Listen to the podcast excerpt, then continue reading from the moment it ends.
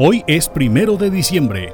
Cada primero de diciembre se conmemora el Día Internacional contra el SIDA, creado así en 1988 por la Organización Mundial de la Salud, al conocerse el primer caso de SIDA.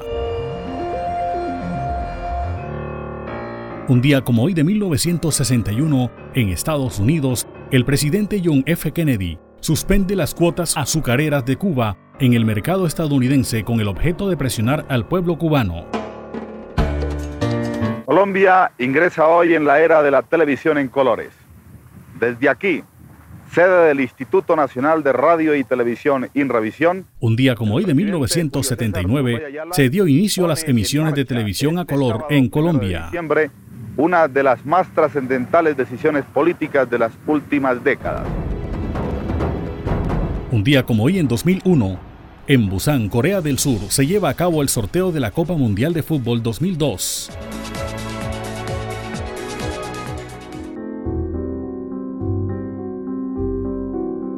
Un día como hoy de 1949 nació Pablo Emilio Escobar Gaviria, reconocido narcotraficante colombiano y político, fundador y máximo líder del cartel de Medellín. Un día como hoy en 2020 fue detenido en el aeropuerto El Dorado de Bogotá por orden de la Corte Suprema de Justicia el ex senador Eduardo Pulgar del partido de la U por intentar sobornar a un juez del municipio de Uciacurí del Departamento del Atlántico fue condenado a cuatro años y diez meses de prisión.